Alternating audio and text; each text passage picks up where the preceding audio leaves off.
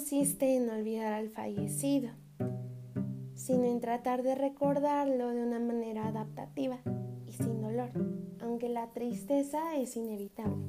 Leila Noumen. Hola, el día de hoy vamos a hablar de un tema sumamente importante. ¿Cómo debería vivirse un duelo? Sin duda alguna, lo único seguro que tenemos en esta vida es la muerte. Muerte, por excelencia, es el misterio más grande de la existencia humana. Entendemos que es el final de la vida y que igual es irremediable, pero nos preguntamos, ¿por qué tenemos que morir? ¿Por qué tienen que morir los seres que más amamos? Y es tal el miedo del horror, en muchos de los casos, que hacemos todo lo posible para no pensar en eso. ¿Cómo ves tú la muerte? ¿Cómo la vemos nosotros? La vemos como la peor enemiga, pero no es así, simplemente existe. Pero somos tan soberbios que queremos vivir como si fuéramos seres inmortales pero es precisamente la muerte la que nos hace apreciar más la vida y pensar que se nos va a acabar el tiempo. La hace preciada y valiosa como ninguna otra cosa. Si la muerte no existiera, perderíamos nuestra capacidad de observación de asombro respecto a la vida misma. Estaríamos en nuestro estado de confort, ya que no viviríamos con la zozobra de ¿cómo vamos a morir?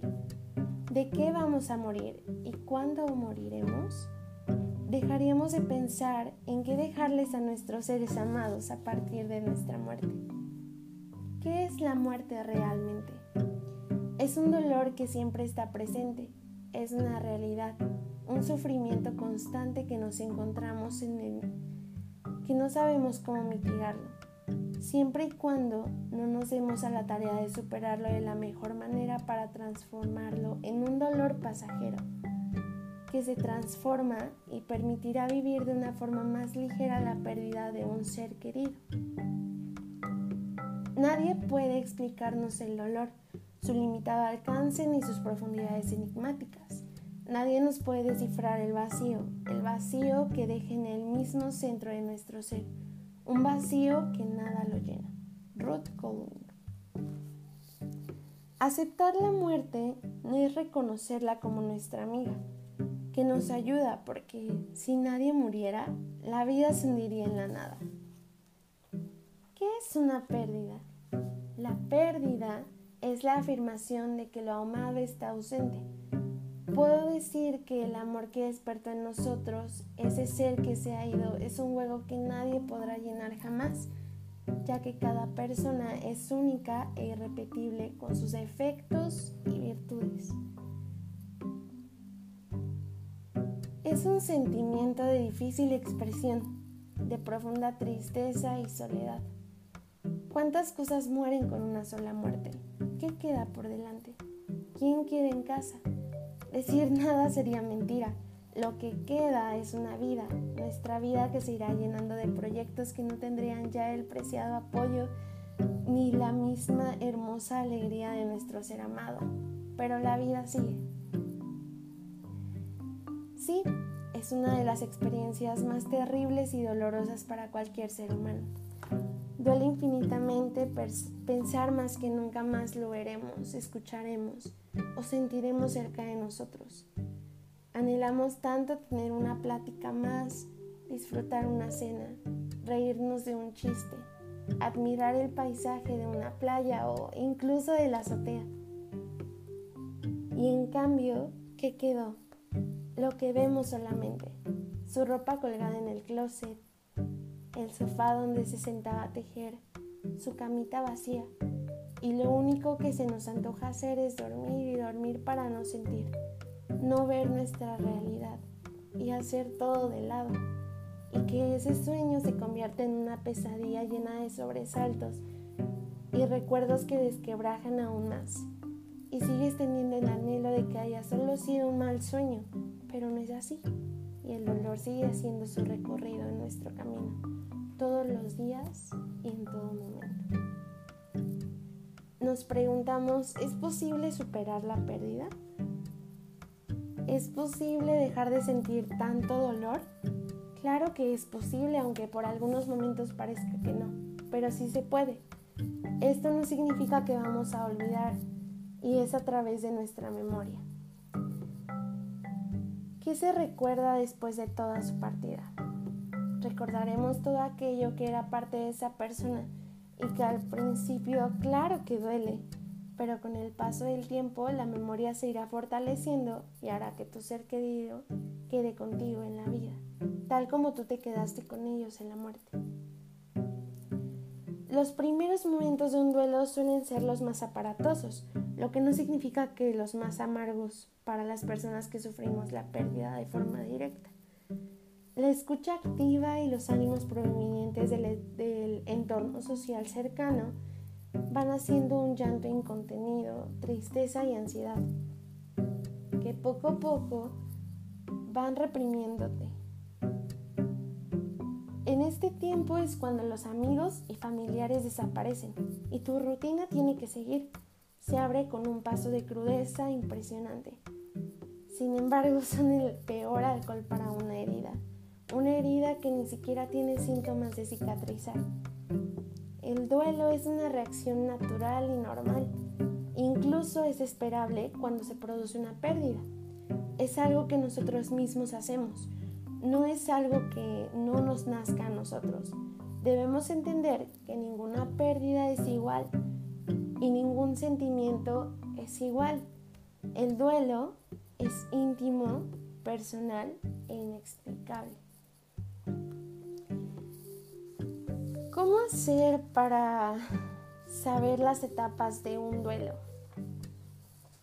En su momento, Elizabeth Lord identificó fenómenos psicológicos que permanecen que los enfermos en fase terminal dan algunas etapas en su muerte. Estas son llamadas las etapas de morir, que son las mismas con las que pasa el tiempo en las etapas del duelo. Te voy a hablar un poco de ellas. La primera etapa del duelo es la negación. ¿Qué es la negación? Es cuando no aceptamos que la muerte de nuestro ser querido está presente, la enfermedad o la pérdida. La negación es solo un mecanismo de defensa temporal. Decimos que no ha ocurrido nada, nos resistimos a aceptar que nuestro ser querido ya no está, que ya no está físicamente entre los vivos, Creemos que todo fue un terrible error y que nos dirán que solo estaban jugando una broma cruel nuestro ser querido entrará por la puerta y todo volverá a ser como antes. La segunda etapa del duelo es la ira.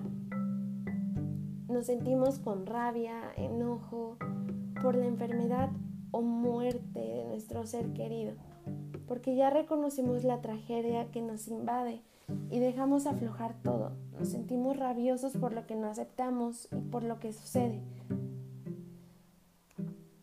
La tercera etapa es la negociación.